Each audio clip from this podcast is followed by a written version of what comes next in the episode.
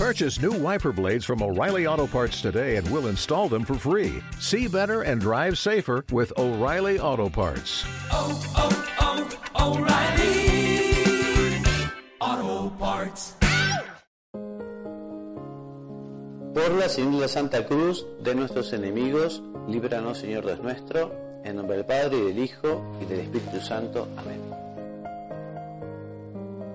Señor mi Dios mío, creo firmemente que estás aquí, que me ves, que me oyes. Te adoro con profunda reverencia. Te pido perdón de mis pecados y gracia para hacer con fruto este rato de oración.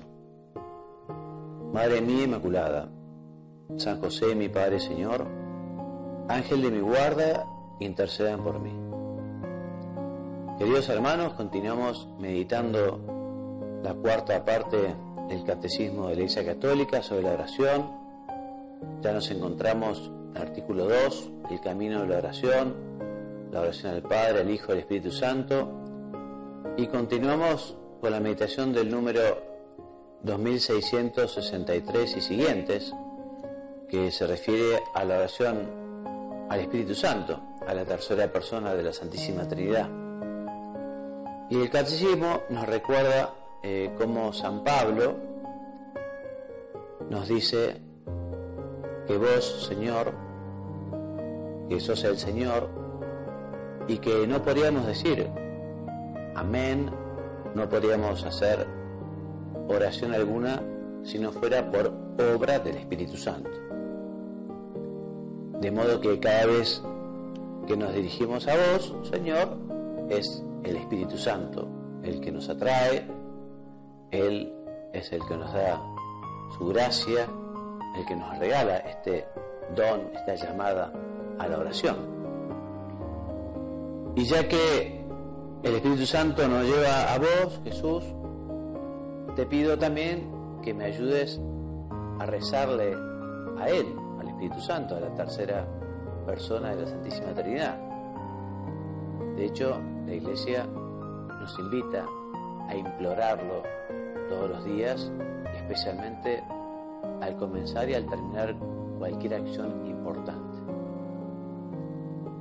Dios Espíritu Santo, vos sos el maestro de la oración cristiana, sos el artífice de la tradición viva de la oración y por eso quiero quererte, quiero amarte mereces.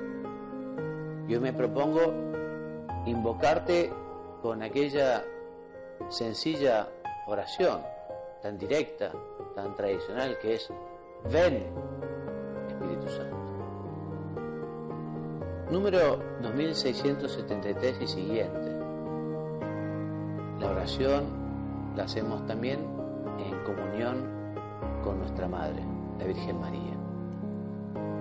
Queridísima Madre nuestra, Virgen María, tu Hijo Jesús es el único mediador, es el camino de nuestra oración, pero vos nos mostrás el camino, vos sos nuestro faro en las tempestades, en los peligros. Con Santa Isabel, tu prima, nos maravillamos y también decimos, ¿cómo es que a mí, la madre de mi Señor, viene a visitarme? Y con San Juan Diego, aquel indio mexicano, en fin, el Tepeyac, también queremos escucharte decir esas palabras tan tiernas que le dijiste para tranquilizarlo y para llevarle paz.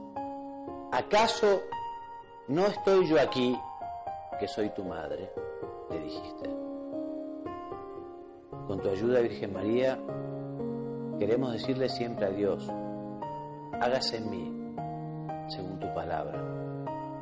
Como vos le dijiste, nos recuerdas a Lucas en su primer capítulo. Y también te decimos, Madre nuestra, como la Ave María, ruega por nosotros pecadores ahora, ahora, hoy, aquí, donde vivo, casa, en mi barrio, en mi país. En ruega por nosotros pecadores ahora. pero especialmente ruega por nosotros pecadores en la hora de nuestra muerte, que es el instante más importante de nuestra existencia terrena. En este momento quiero aprovechar para volver a decir que sí y quiero que puedas acompañar mi alma hasta el encuentro con el Señor. Como me gustaría que justamente cuando el Señor me llame seas vos, Madre nuestra Virgen María, la que vengas a buscarnos, que nos tomes de la mano y nos lleves justamente a encontrarnos con Jesús para confundirnos en un abrazo. Por eso ruega por nosotros pecadores en la hora de nuestra muerte, especialmente en ese momento. El Santo Rosario, qué devoción, qué bendita devoción, tan recomendada por los papas, por los romanos pontífices.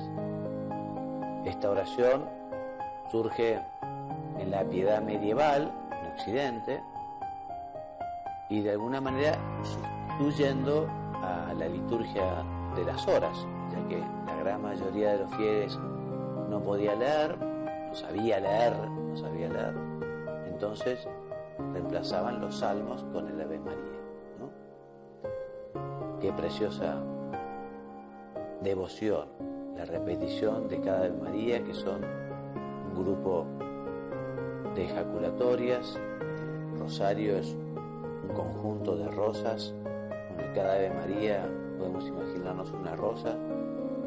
Madre nuestra, nosotros queremos ofrecerte unas rosas bien frescas, y lindas queremos que la distracción lleve a que se marchiten. Fue el año 16, el año 2002, ¿no? la fecha del 16 de octubre, cuando San Juan Pablo II nos regaló aquella carta apostólica, Rosarium Virgines María, el Rosario de la Virgen María. Una carta preciosa que les recomiendo vivamente leer o releer meditar. Y entre otras cosas, nos escribe el Papa San Juan Pablo que el rosario es un tesoro que hay que recuperar. Y también nos invita a ser diligentes promotores, o sea, el apostolado del rosario, a que las personas justamente se relacionen con la Santísima Virgen con esta plegaria. Madre nuestra, vos sos la orante perfecta, figura de la iglesia. Quiero recibirte en mi casa, en mi corazón, como lo hizo San Juan, después de que el Señor falleció, después que ascendió a los cielos. Quiero también orar con vos y rezarte a vos que así sea. Artículo 3. Maestros y lugares de oración testigos, servidores y lugares, número 2683 en adelante del catecismo, que recuerda que muchos santos que nos cuidan desde el cielo nos han dejado sus escritos y su testimonio. Y su intercesión, o sea, la posibilidad que tenemos de acudir a ellos para que pidan por nosotros en el cielo a Dios, esta intercesión es, es su más alto servicio. Por eso aprovechamos nosotros para, rogarles que intercedan por nosotros, les pedimos por tantas cosas, por tantas personas, por el mundo entero. Bendita sea la comunión de los santos eh, que nos permite esa comunicación y que nos permite esa intercesión. El catecismo nos dice algo que todos sabemos, que es que el primer ámbito para la oración o para la educación en la oración es la familia, ¿no? La familia que es iglesia doméstica. También junto a la familia los sacerdotes somos en parte responsables de la formación en la oración de los fieles, ¿no? Y junto con la familia y los sacerdotes los religiosos, los consagrados, muchos de ellos se han consagrado justamente para dedicarse a la oración, Bueno, ellos también tienen esta misión de ser pedagogos, de enseñar a, rezar. Y además esa oración suya también es lo que los mantiene fieles, los que propaga también la vocación. Sin, sin oración eh, no hay vocaciones, sin oración no hay fidelidad. La catequesis también está orientada a que la palabra de Dios se medite en la oración personal y que también se actualice en la oración litúrgica, en las celebraciones. En la catequesis se enseñarán las oraciones fundamentales, también muchas veces sirve para purificar y educar lo que llamamos la piedad popular. El Papa San Juan Pablo invitaba a que los fieles también nos recemos unidos y por eso el catecismo dice que los grupos de oración han de convertirse en verdaderas escuelas de oración. Y también los fieles que han recibido el carisma de la dirección espiritual o del acompañamiento espiritual deberán ser verdaderos servidores de la tradición viva de la oración. Me viene a la cabeza, ya se los contaba en alguna meditación, cuando a mí me enseñaron a hacer la meditación o la oración personal, la que busca el diálogo con el Señor. Lo hice con un capítulo del libro Camino, por primera vez. El libro Camino de San José María tiene un capítulo sobre la oración. Y bueno, entonces la persona que me enseñó me leía algunos puntos, los puntos de meditación, y me explicaba o me orientaba, bueno, cómo podía efectivamente reflexionar sobre aquello, e ir pensando.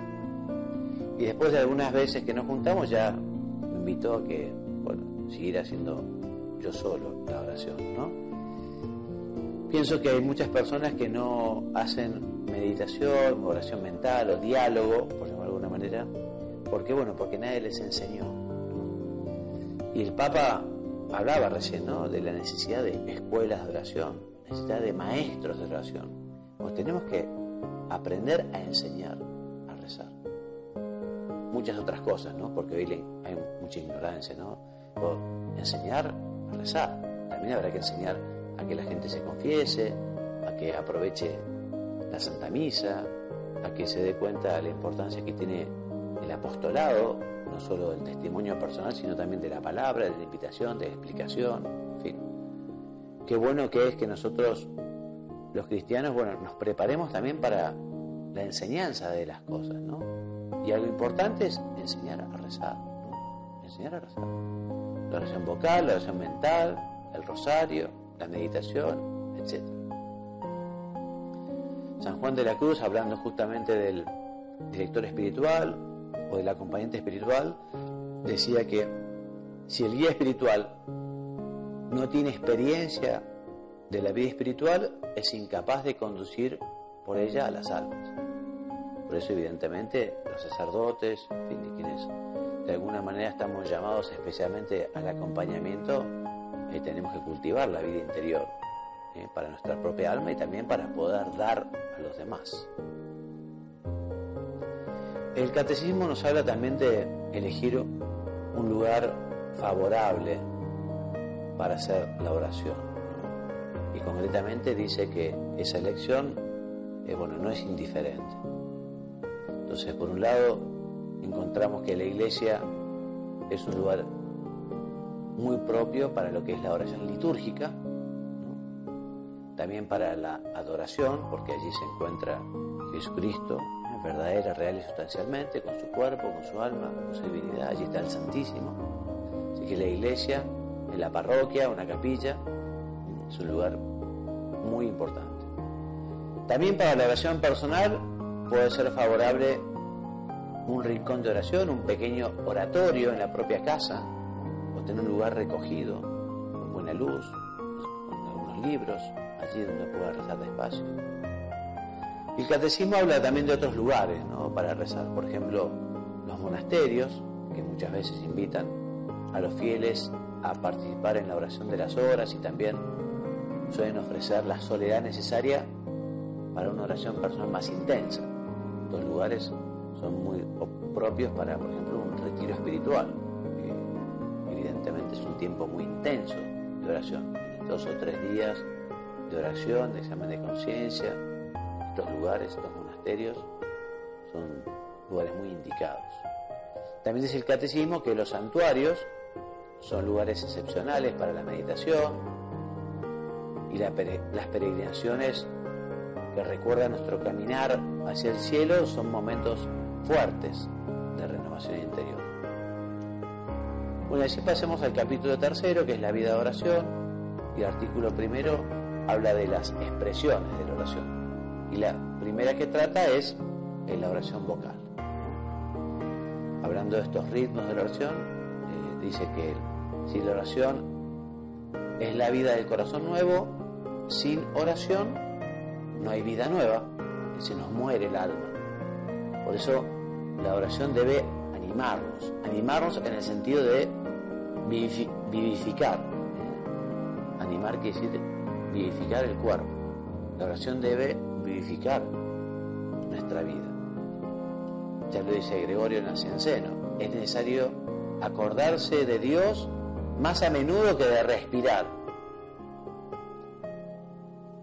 También nos dice el catecismo que no se puede estar en presencia de Dios ni orar continuamente si no se ora en algunos momentos concretos, con particular dedicación, con particular intensidad y duración. Por eso, ya te decía, la tradición de la iglesia propone como unos ritmos para alimentar la oración continua. Algunos de esos ritmos son diarios, la oración de la mañana, la oración de la noche, antes y después de comer, la liturgia de las horas, el domingo, ¿eh? centrado en la Eucaristía, se santifica principalmente con la oración. Bueno, y todo el año litúrgico que acompaña la vida de Cristo ¿eh? y todas esas grandes fiestas van marcando un ritmo, un ritmo. Eh, la cuaresma, preparándonos para la Semana Santa, el tiempo de Pascua, el Adviento, para probar la Navidad, etc. A cada uno, vos Señor, nos va llevando por los caminos que estimas más oportuno y de la manera que te parece mejor. Cada uno, lo sabemos, reza como le inspira el Espíritu Santo. Pero, no obstante ello, la tradición nos ofrece tres expresiones principales de la oración. La oración vocal, la meditación y la contemplación. Las tres tienen en común un rasgo fundamental que es el recogimiento del corazón. ¿eh? Dios nos habla por su palabra y en palabras también, mentales y vocales. Él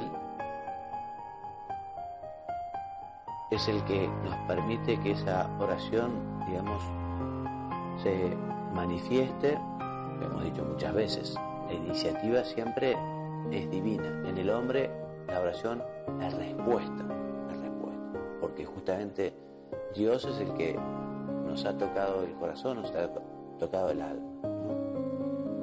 Ahora, para que nuestra oración se oiga, no depende de la cantidad de, palabras, sino del fervor de nuestras almas, dice San Juan Crisóstomo. Entonces la oración vocal es la que se dice con la boca, en las oraciones clásicas, ¿no? María, el Padre Nuestro, el Credo, el Gloria, y tantas oraciones, ¿no? El acordaos, muchísimas oraciones vocales que alguien las compuso. La más importante, obviamente, el Padre Nuestro que nos dejó Jesucristo, ¿no? Él nos enseñó y, y no solo nos dejó oración vocal, también nos dejó el Evangelio eh, oración personal, por ejemplo, esa oración de bendición exultante al Padre, Jesucristo que nos recoge Mateo en su capítulo 11, o esa oración agonizante previa a su muerte en el Getsemaní, de la que nos habla San Marcos en el capítulo 14. Nosotros somos cuerpo y espíritu y necesitamos manifestar exteriormente nuestros sentimientos. Bueno, vayamos ahora a la meditación. En la meditación, también lo recordábamos anteriormente, es esa oración que brota del alma, que necesita una expresión exterior, que se asocia al cuerpo, ¿no? y es cuerpo y alma, es oración interior y oración exterior. Además, como criaturas que somos, eh, tenemos que adorar al Señor con todo nuestro cuerpo y alma. Y no solo, tampoco individualmente, no solo cada uno, sino también en grupo. ¿no? Por eso la oración vocal, por ser exterior, es la oración por excelencia de las multitudes. Siempre la más interior de las oraciones que tampoco puede prescindir de la oración vocal. Por ello se convierte en una primera forma de oración contemplativa. Dice el catecismo que la meditación es sobre todo una búsqueda de la voluntad de Dios ¿eh? para conocerla y para vivirla. Por eso hace falta una atención, atención en el sentido de conocer. Habla, Señor, que tu siervo escucha. Señor, ¿qué es lo que querés de mí? Hace falta querer escuchar. Cuando uno no sepa bien cuál es la voluntad de Dios, bueno, que le pregunte al Señor, bueno, Señor, ¿qué estás esperando de mí? ¿Qué querés de mí? ¿Cómo tengo que, digamos, actuar ante estas circunstancias? Y como hacer no es hablar con la pared, sino hablar con Dios, y Dios nos va a dar respuesta si nosotros preguntamos y estamos dispuestos a escuchar. También, cuando no sepamos bien de qué hablar con el Señor, puede ser muy oportuno inspirarse las Sagradas Escrituras, tomar la Biblia, especialmente el Evangelio, y allí también contemplar las escenas de la vida de Jesús, meterse como un personaje más. También puede ayudarnos para rezar las imágenes sagradas o los textos litúrgicos de la misa o de la liturgia de las horas. También hay muchos escritos de pares espirituales que son realmente valiosísimos y de aprender muchas cosas y pueden ser muy buena inspiración para la meditación. Y también, dice el catecismo, está la historia en su página del hoy de Dios. O sea, hablar con el Señor de lo que nos está pasando aquí y ahora, en estas circunstancias, en esta situación, en este momento. ¿Y qué es de meditar? Meditar lo que se lee lleva a apropiárselo y a confrontarlo con uno mismo. Por ejemplo, la vida de los santos. Uno lee y medita la vida de los santos y bueno, y se admira y dice, bueno, esto realmente yo también podría hacerlo. En fin, sobre todo cuando uno medita la vida de Jesús. Uno dice, bueno, ¿cómo me puedo conformar al Señor? ¿Cómo puedo imitar al Señor? ¿Cómo puedo parecerme a Él? ¿Cómo puedo vivir? O sea, meditar es apropiarse aquello que uno ha leído, ¿no? No es una lectura superficial, como si fuera una novela, sino que justamente uno pone la cabeza, pone el corazón y busca cómo aprovecharlo. Con esta meditación pasamos, digamos, de los pensamientos a la realidad. ¿eh? Muchas veces pasamos eso de la teoría a la práctica con algún propósito, con alguna meta, con algún objetivo que esa meditación nos ha inspirado. Muchas veces le diremos, Señor, ¿qué quieres que haga? Mostrámelo, te lo pido. Y también dame la gracia para poder hacerlo, para no repetir la historia del joven rico que le preguntó a Jesús qué tenía que hacer y que cuando Jesús se lo dijo y no se animó. Bueno, la oración de contemplación, número 2707. Entonces, los métodos de meditación son tan variados como los maestros. ¿eh? El método es una guía nomás. Lo importante es avanzar con el Espíritu Santo por el camino, o el único camino, que es Jesús, el camino, verdad y vida. En la meditación interviene el pensamiento, interviene la imaginación, también la emoción, el deseo, también los sentimientos acompañan, ¿no? No es algo solamente racional. Esta oración cristiana debe orientarse a la meditación de los misterios de la vida de Jesús, lo que nos moverá también a profundizar en nuestras convicciones de fe, nos invitará a la conversión del corazón, bueno, y a fortalecer esa voluntad, ese deseo, esa decisión de seguirte a vos, Señor. Esta forma de reflexión orante es de gran valor, pero la oración cristiana debe ir más lejos porque justamente lo que busca es el conocimiento de tu amor y la unión, la unión con vos. La oración de contemplación es, dice Santa Teresa, tratarte a vos, Jesús, amistosamente. Buscarte a vos y en vos al Padre. Y en la contemplación se puede meditar, pero la, la mirada está centrada en vos. El catecismo de una afirmación que yo la pondría en letras de bronce, una placa, y la colocaría en lugar muy visible en todos los hogares cristianos. Porque dice, no se hace contemplación cuando se tiene tiempo, sino que se debe encontrar un tiempo para estar con vos.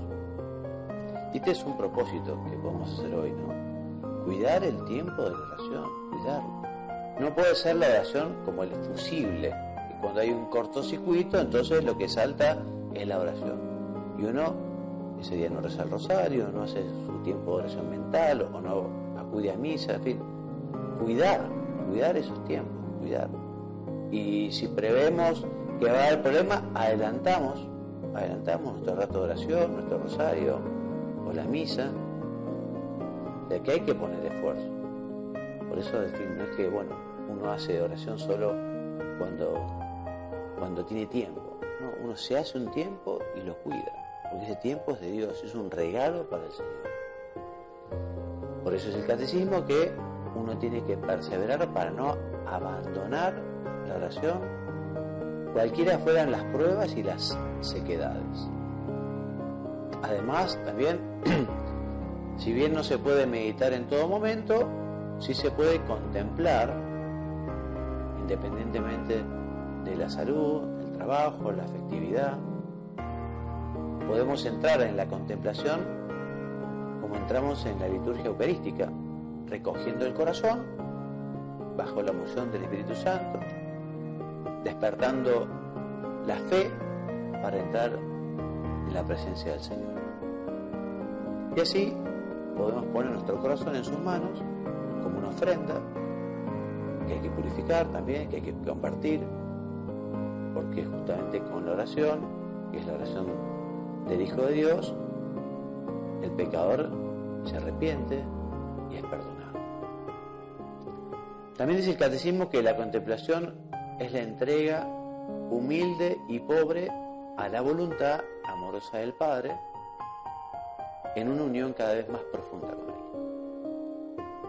El artículo segundo nos habla del combate de la oración muy interesante, porque efectivamente vuelve a recalcar lo que decíamos hace un ratito, que uno no hace oración solo cuando, cuando le brota, o solo cuando tiene tiempo, o solo cuando está inspirado, sino que la oración es combate, en el sentido de que hay que poner esfuerzo, hay que luchar contra las distracciones, hay que poner voluntad. Ya hemos dicho que la oración es un don, ¿eh? es una gracia. ¿eh? También es el catecismo que la oración contemplativa es una alianza una alianza que Dios hace con cada uno. Y también dice el catecismo que la oración es comunión, comunión con la Santísima Trinidad. También es mirada de fe. Yo le miro y él me mira, le dirá un catecismo, perdón, le dirá un campesino al cura de Ars, a San Juan María de Benay, que está junto al sagrario, una vez el cura de que hacía y así le dijo, bueno, yo le miro y él me mira. Eso es contemplación, saberse mirado, querido, amado por Dios. Por eso le decimos, tu mirada, Señor, purifica mi corazón, nos enseña tu verdad y tu compasión por todos los hombres. Contemplarte es escucharte y adherirnos a tu querer. Y de este modo participamos de tu sí y del fiat de la Santísima Virgen. San Juan de la Cruz en este sentido afirma que la contemplación es amor silencioso. Pero bueno, continuaremos en nuestra próxima meditación meditando sobre este silencio tan necesario para la oración, porque ya es la hora. Así que bueno, renovemos ese propósito de cuidar bien la oración, de custodiarla y que sean otras cosas las que dejemos cuando hay problemas, pero que la oración siempre esté allí en ese lugar privilegiado porque es un encuentro con el Señor y es un regalo que le queremos hacer. Y terminamos con la misma oración con la que comenzamos. Te doy gracias, Dios mío, por los buenos propósitos, afectos, inspiraciones que me has comunicado en esta meditación. Te pido ayuda para ponerlos por obra. Madre mía Inmaculada, San José, mi Padre Señor, Ángel de mi guarda, interceda por